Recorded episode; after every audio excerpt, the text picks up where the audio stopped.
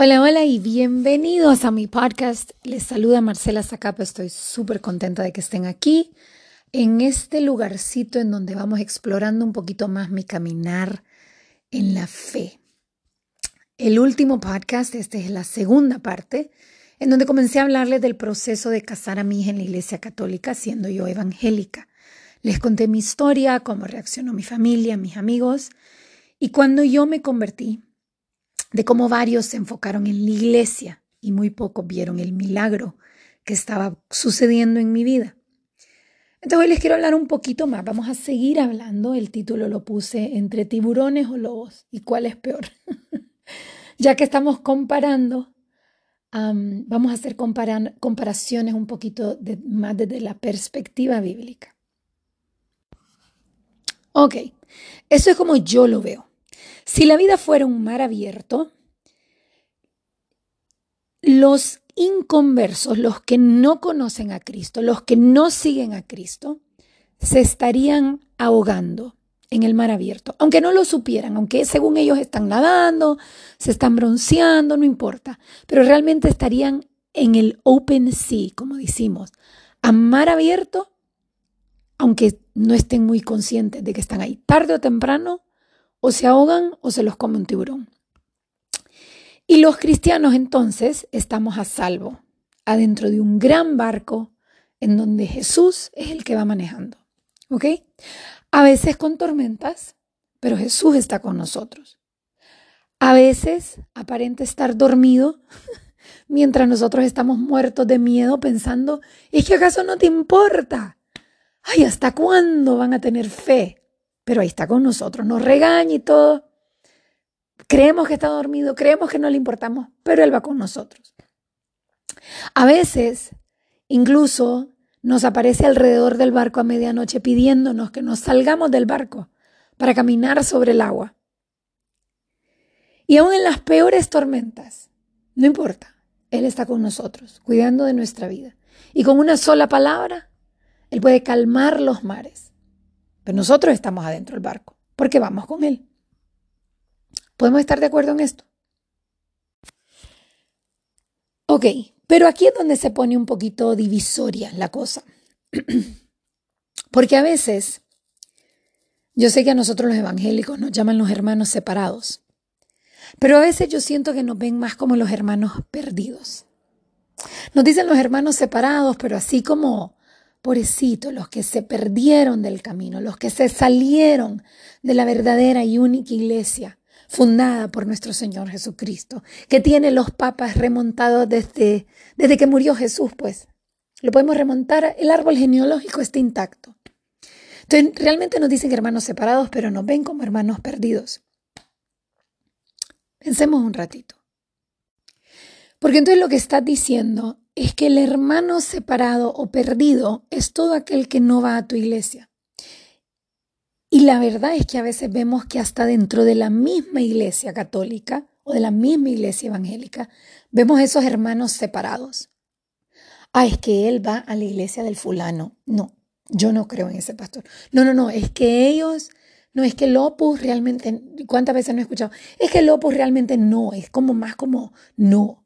No, es que ese, ese movimiento dentro de la iglesia no, es que ese padre no. ¿Verdad? O a veces le llamamos hermanos separados o perdidos a todos los que no buscan o siguen a Dios de la manera que uno lo hace.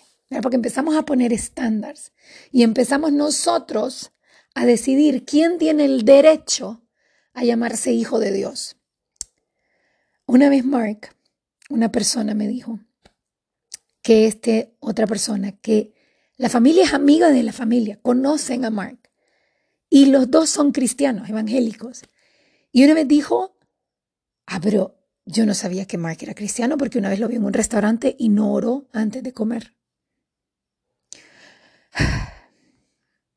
Y desde esa vez, la rebelde dentro de mí ya no ora antes de comer.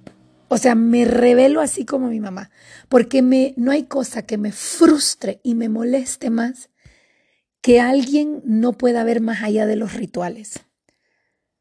Sabes, los que pecan de manera distinta. A veces nos vemos nos vemos, nos ponemos en un pedestal y tenemos la osadía de juzgar a la otra persona solo porque peca de una manera distinta. Aun cuando estamos claros que todos pecamos, todos pecamos, excepto Jesús. Solo Jesús fue santo. Pero bueno, antes de que les siga hablando más de esto, volvamos a lo de perdidos. Si nosotros somos los hermanos perdidos, inmediatamente ¿qué pensás? Hay que rescatarlos. Hay que rescatarlos porque se están ahogando. Miren, esto es malo en tantos niveles. Primero, porque cuando vos empezás a juzgar al otro, te estás apartando vos del pecado. ¿Sabes? Estás como saliéndote de la piscina asquerosa en la que todos estamos si no fuera por la gracia de Jesús.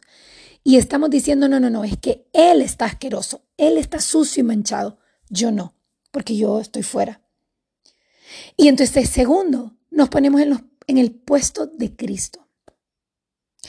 O sea, no es que yo me tuve que limpiar sola y tengo años de estar haciendo A, B, C, D, E, F hasta la Z para poder estar aquí nítida y salva.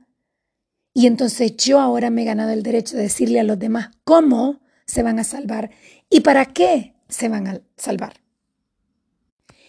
Y es que a veces de verdad que ni siquiera pensamos lo que creemos, ni siquiera pensamos lo que estamos diciendo. No saben cómo a mí me, me frustra, me, me frustra cuando dicen que Jesús solo fundó una iglesia. Me frustra ver dos personas creyentes que son ejemplo de Cristo pelearse por cuál es la iglesia de ellos que fundó Jesús.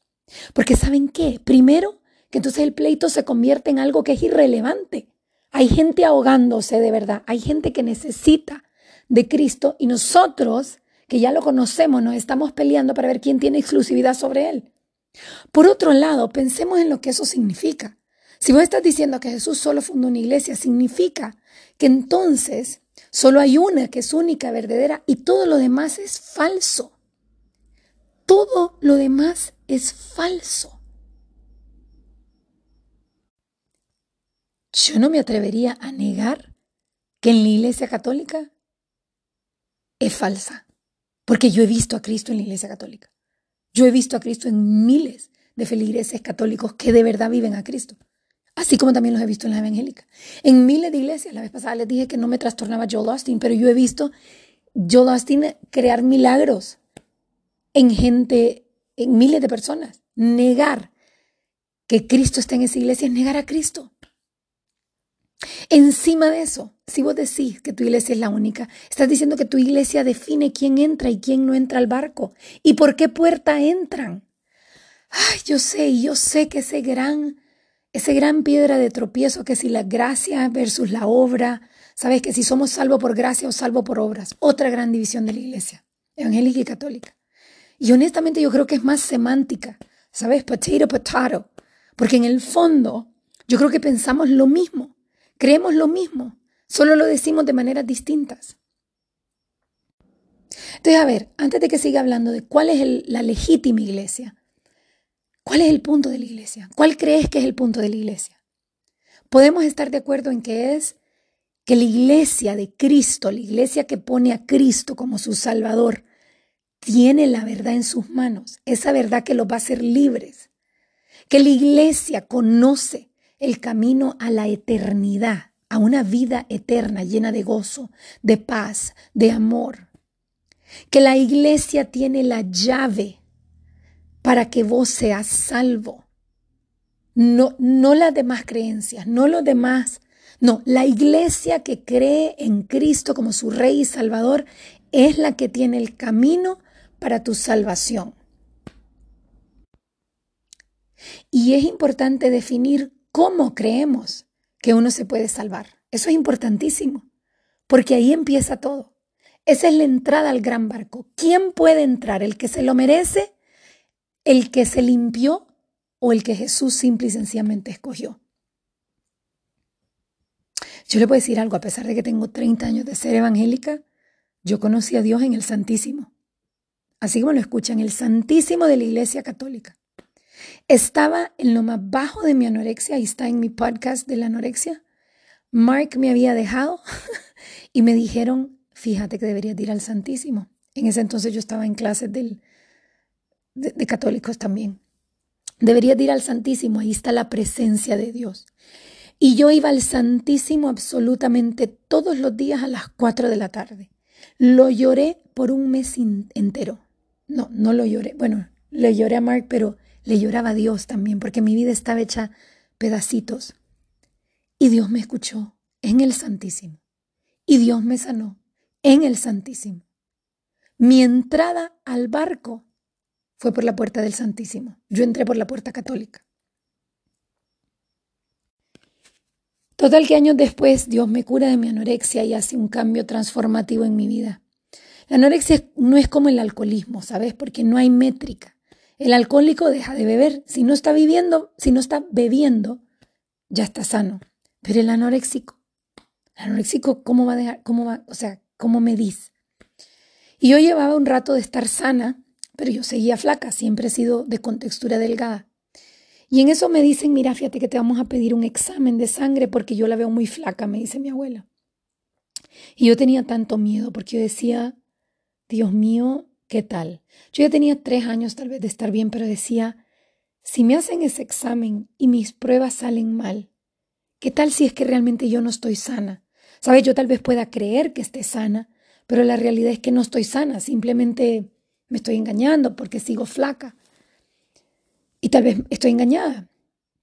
Con la anorexia no hay algo externo que te indique si estás bien o mal. Yo podía seguir flaca, pero tal vez todavía estaba anoréxica, ¿sabes?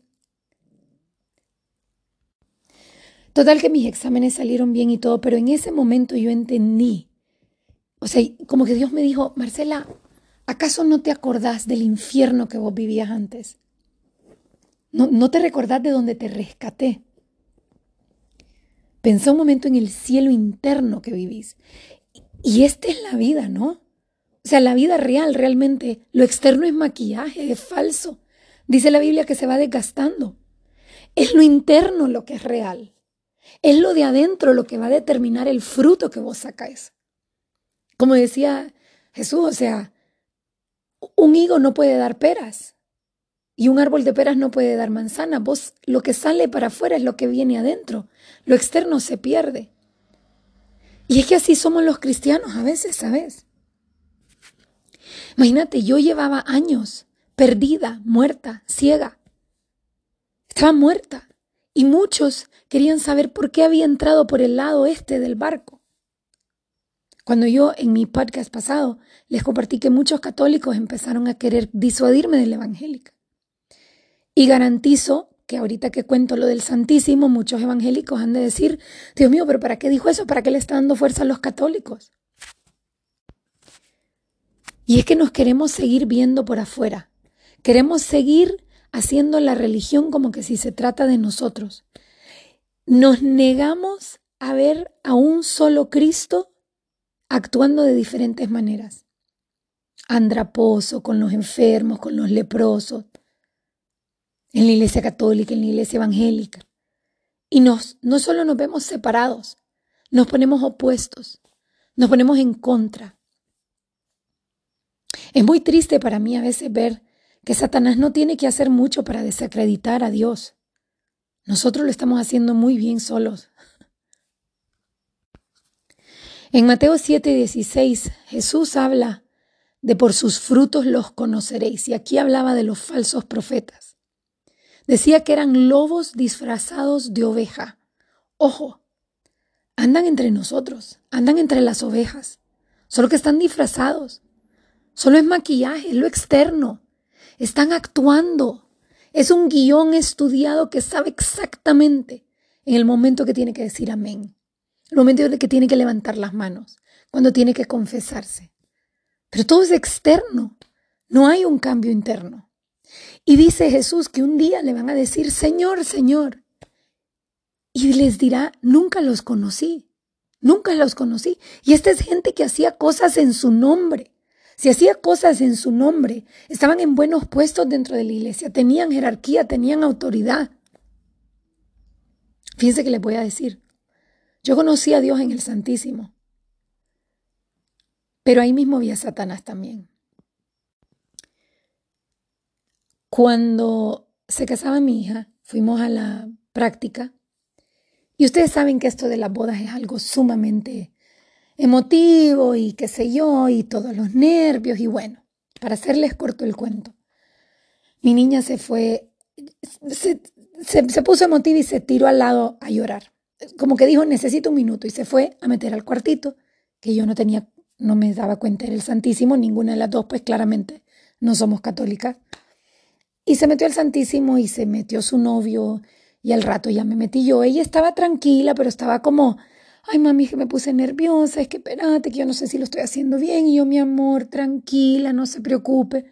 O estábamos ella, el novio, una amiga y yo. That's it. Y el Santísimo era un espacio más o menos mediano, tranquilo.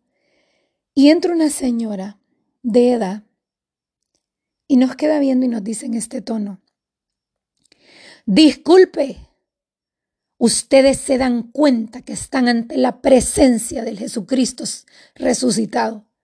Podrían tener más respeto que parece mercado. Yo me quedé tan atónita que solo le dije, sí, perdón. Ella se fue a sentar enfrente del Santísimo, a persinarse y a rezar. Y estoy segura que hay ejemplos así como ella en todas las iglesias, porque los he visto también. Después se me vinieron 30 mil cosas que le pude haber dicho a esa señora y la anduve buscando. porque ¿cómo es posible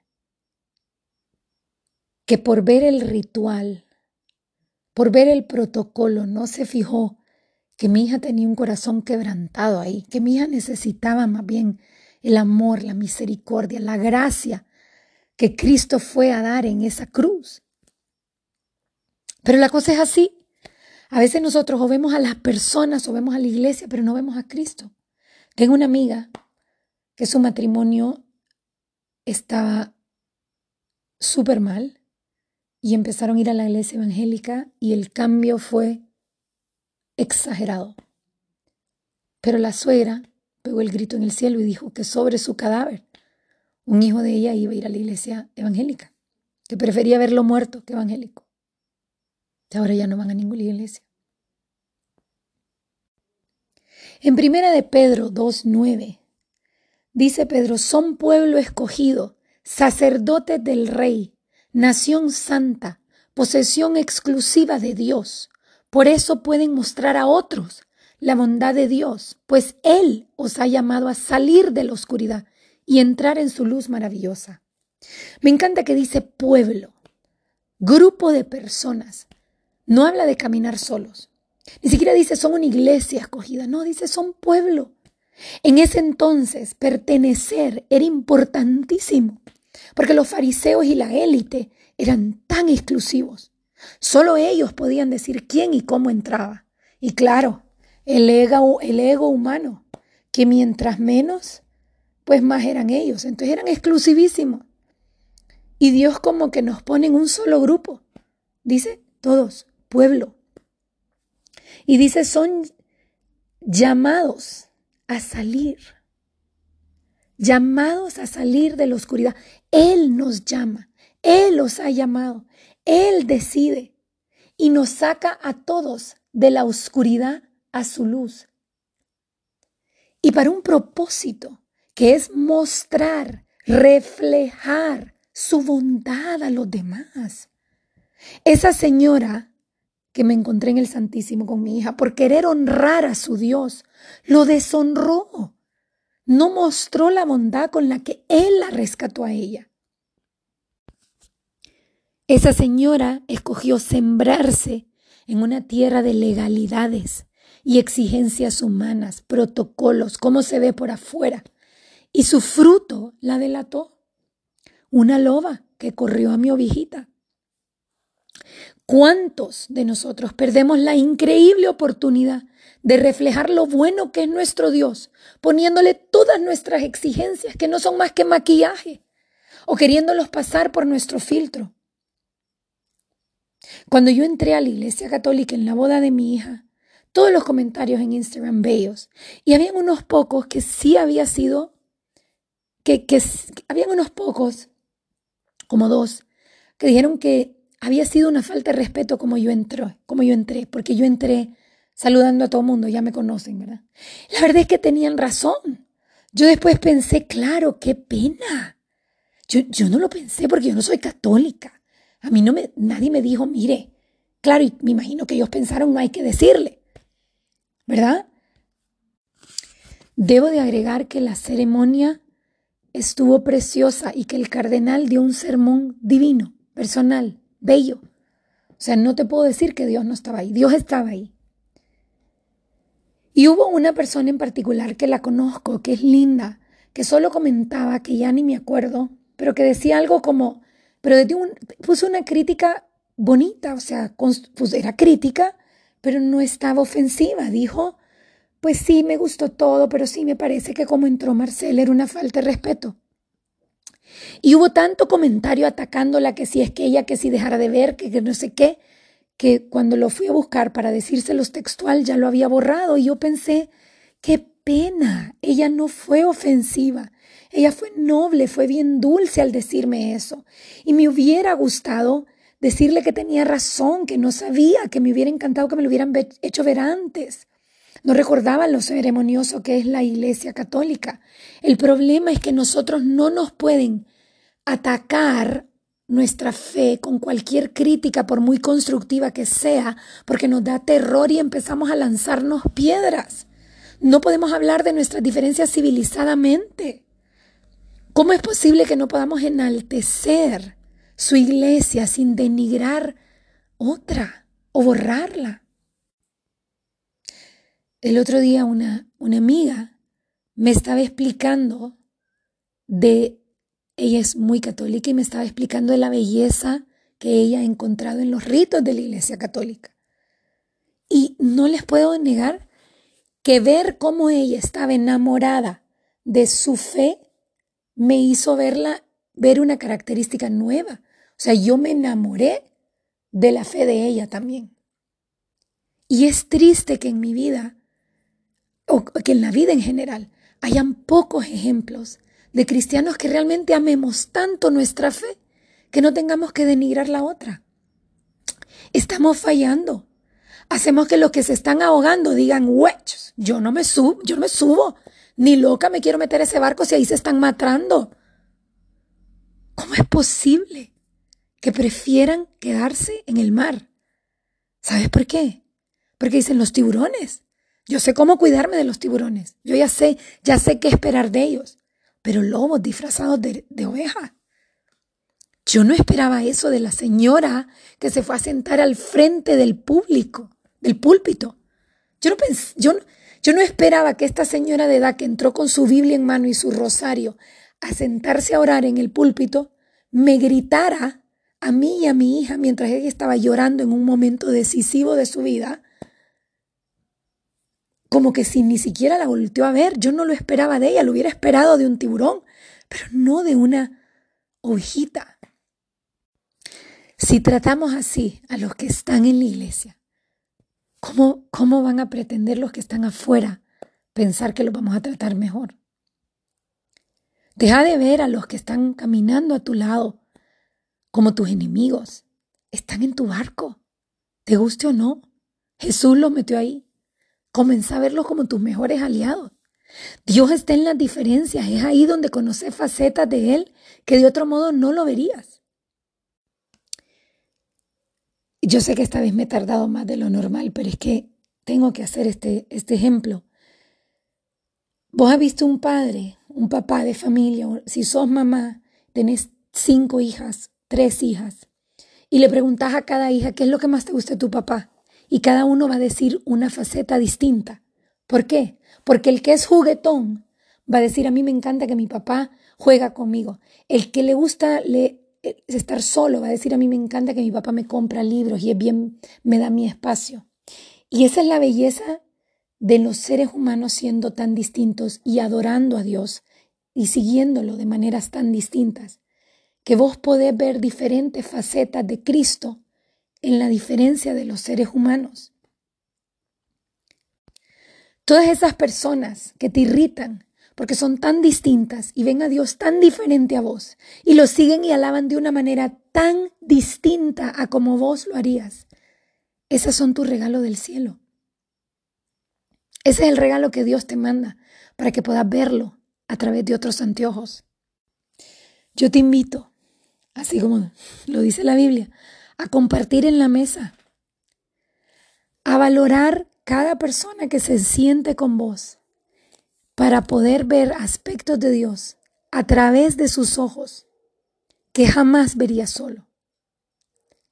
Espero que esto les haya bendecido, espero que esto les haya movido el barco para que aprendan a caminar en agua y a ver a Dios mucho más allá de la iglesia.